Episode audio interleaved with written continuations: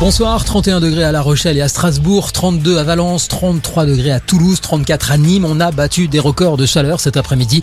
La France vit sa journée la plus chaude de la semaine. Les orages menacent une grande partie de l'Hexagone, du Pays Basque à l'Alsace en passant par la Bretagne, mais pas d'alerte déclenchée par Météo France pour le moment. 34 collaborateurs des établissements diplomatiques français ont été déclarés persona non grata, annonce ce matin du ministère russe des Affaires étrangères.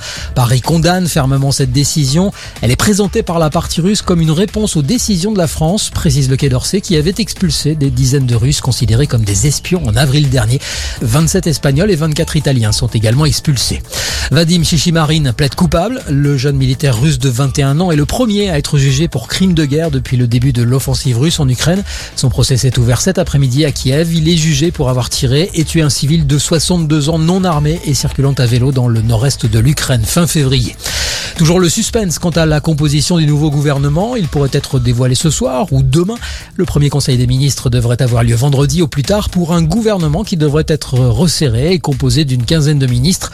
En attendant, la première ministre Elisabeth Borne consulte et enchaîne les rendez-vous avec des cadres de la majorité ou d'anciens premiers ministres comme Édouard Philippe qu'elle a rencontré ce matin. Elle doit aussi échanger avec les partenaires sociaux demain. La Cour d'appel de Paris confirme la mise en examen du groupe cimentier Lafarge. Elle devait statuer sur la validité de la mise en examen de l'entreprise française pour des faits de complicité de crimes contre l'humanité. Lafarge est soupçonnée d'avoir versé près de 13 millions d'euros à des groupes terroristes en Syrie entre 2013 et 2014 afin de pouvoir maintenir l'activité d'une cimenterie sur place.